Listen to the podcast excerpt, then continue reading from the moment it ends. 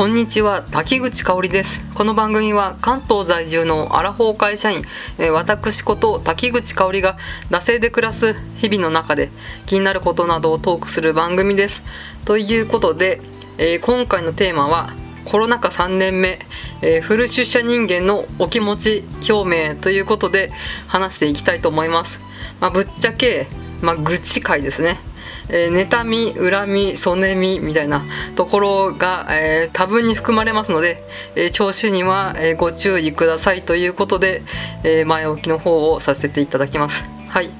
では、え話していきたいと思うんですけど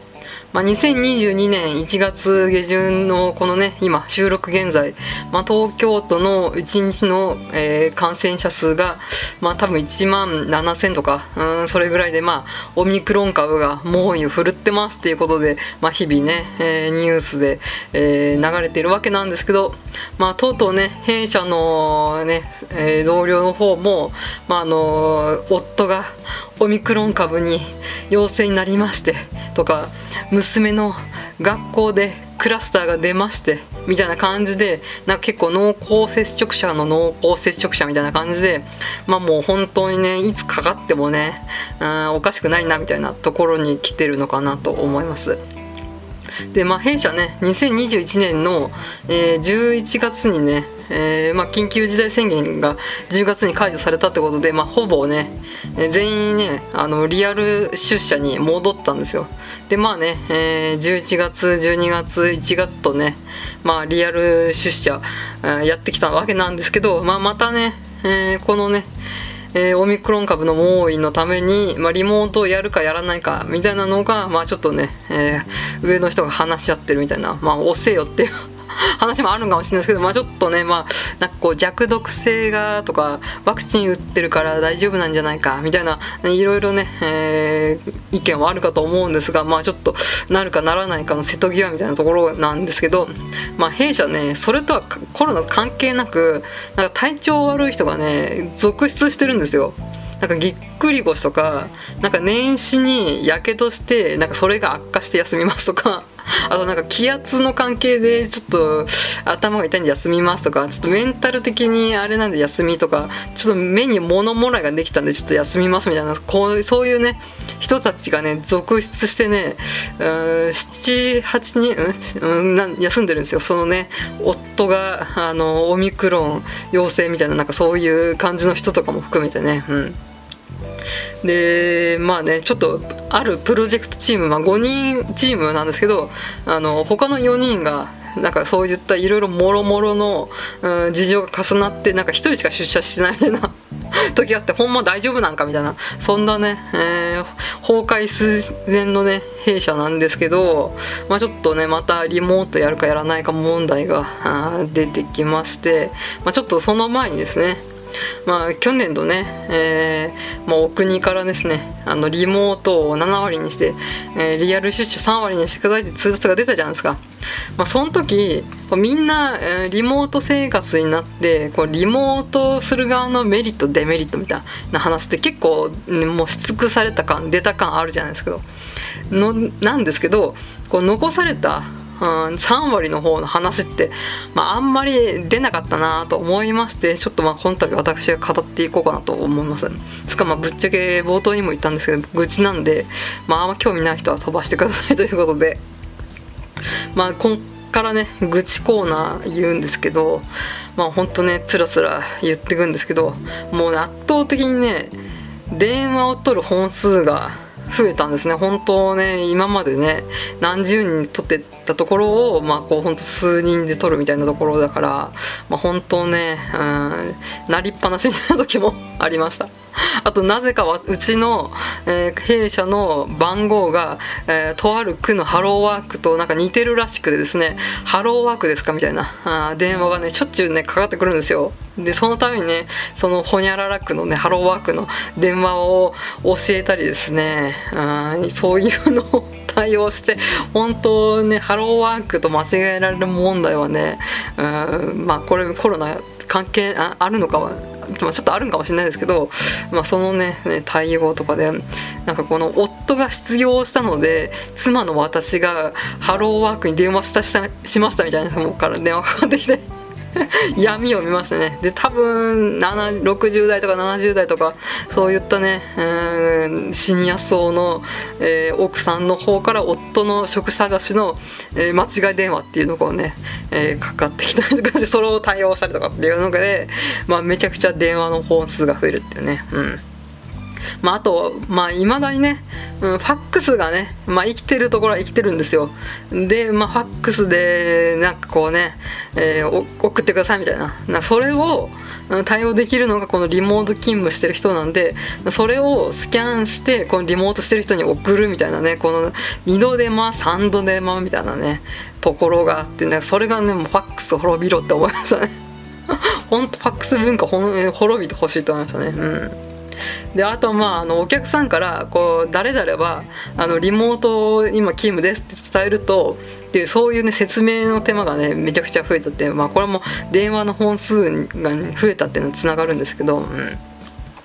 うん、でしかもなかなかえリモートみたいなね。まあ結構まあ全国とやり取りするんでなんかこうリモート文化とかない地域とかもねからも電話かかってくるんでえ？何ですかそれみたいな感じでなんかリモートって本当にあるんだっていうかリモートしてんじゃねえよ感がね、えー、ひしひしと伝わってくるのを受けてなんか申し訳ございませんではあのすぐ〇〇からあの折り返させますのでみたいなことをね言わないとダメっていうのがあってねこのねでリモートしてないぜからのなんかこうね猜疑心っていうか なんかこうあんまりよく思われない目っていうのは他のねあの自分のね、えー、うちの他の地域にあるリモートしてない視点からもリモートできていいよねみたいな感じで電話をでなんかチクチク言われるみたいな。つか私はしてねえからみたいな。私はしてねえからなってすごい言いそうになるんですけどまあねいつまで続くんですかねとか言ったりとかしてまあね交わしてるわけなんですけど。でまあこの、ね、リモートしてない視点からまあこのね妬み恨みそねみじゃないですけど このリモートしてる人が何をしてるか分かんないからなんか公開日報みたいなのをなんかこうねあの会社全体のうんなんか掲示板みたいなのがあるんですよ。まあ、掲示板って言いましたけどまあそういうのがあるんです なんか公開掲示板みたいなのがあってなんかそれになんかこう日報をリモートしてるやつはリモートしてるっていうかこのリモートしてる視点ですね。うち社は公開しろみたいなね。事細かくこうこれこれこういう業務をやってます。何時に何をやって何時に何をやって何時に退社しましたみたいな。でこう数分単位で、えー、なんかこうねあの退勤時間かけみたいな。18時なんかこう43分に退社したら18時43分に退社しましたみたいな。とこまでかけみたいな。ことが言われて。このただでさえ業務がね増えて忙しいのにこの公開日報みたいなのもなんか事細かく数分単位で書けって言われてこれ嫌がらせではってすごい思いましたね。でだから私リモートしてねえからってすごい言いそうになりましたね。ということでね公開日報を求められるっていう 業務でなんかちょっとリモートしてのメリットを受けてないのになんかこう巻き込まれるっていうね。うん。まあ、あとはねあ,、えー、あとですねあのこれはねまあうちのね、えー、体制の問題かもしれないですけどリモート勤務してる人がなんかいつの間にか半休あの5号機を取っててなんか「えまるさんいないんだけど」みたいな。なんか何度携帯に鳴らしても全然出ないんだけどあなんかよく見たらそういえば誰々さんなんか半休だったわみたいなんでこれで現場が混乱するって言ってねでそういうのがなんか通達がうまくなっていってなくてなんか他のね、えー、死者からえなんかいると思ってたのに何々のあの案件今日中なんだけどみたいなのでなんかこうすいませんすいませんみたいな代理で誰々が担当するんでみたいなのでねまあ現場が混乱するっていうのがありましたねうん。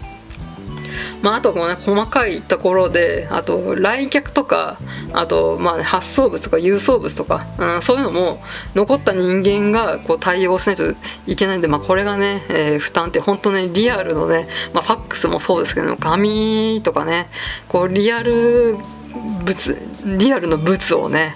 こう対応しなくちゃいけないっていうのはね、まあ、かなりね負担だったっていうのがありますね、まあ、あとは、まあ、掃除とかも1人の負担が増えるってね、まあ、掃除の業者をね入れてるね大企業とかだったらねまあね、うん、そういう業者さんがやってくれるかもしれないですけどもうほんとね掃除とかも1人の負担が増えてですねなんかいつも私掃除してんなみたいな 人数がいる時にはね結構ね掃除当番って、えー、そんなに回ってこなかったんですけどね。うん。そういうね一人の負担がねリアル出社の人間にねのしかかってくるっていうのがありましたね。うん。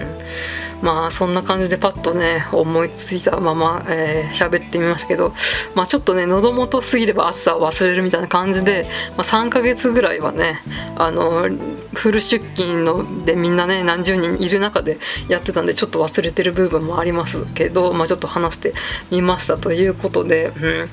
ん、でまあねリモートの辛さみたいなのもねまあこうやってねネット上にいろいろね声が上がってるじゃないですか。なんかこうダラダラと遅くまで仕事しちゃうとかなんか家にいても家がイコール職場だから気が休まんないとかまあ椅子がねあの家庭用のなんか食卓の椅子だから腰が痛くてすごい高い椅子買っちゃいましたとかあと雑談が減ってなんかこうね、えー、ストレスが発散できる場所がないみたいな、うん、でもこのね雑談が減ったっていうのはこれねフル出社の人もそうですからね、うん、雑談相手がねリモートしてるからね、うん、雑談減りますよリモート。してないですよもうね。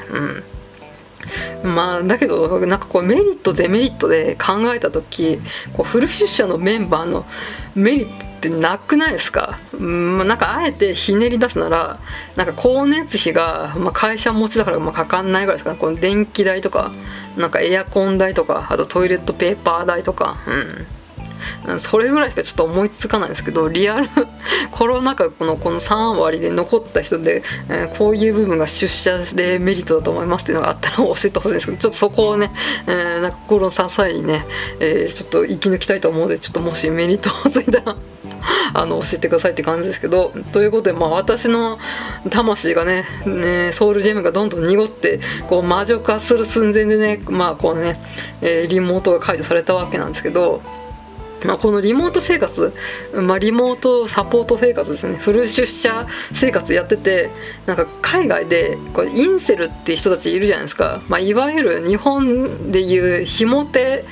こじらせ男性みたいなね。なんか普通は、うん、彼女がいるはずなのに俺らは彼女がいないみたいな。これはおかしいみたいな。でまあこう女性に対するね憎しみを募らせるみたいな。そういうね手に入るはずだったものなんか享受できるはずだったなんかこうメリットみたいなのをメリットできないそうみたいなの気持ちがねすごいねこのねフル出社をねしてねすごいねうん分かりました。うん。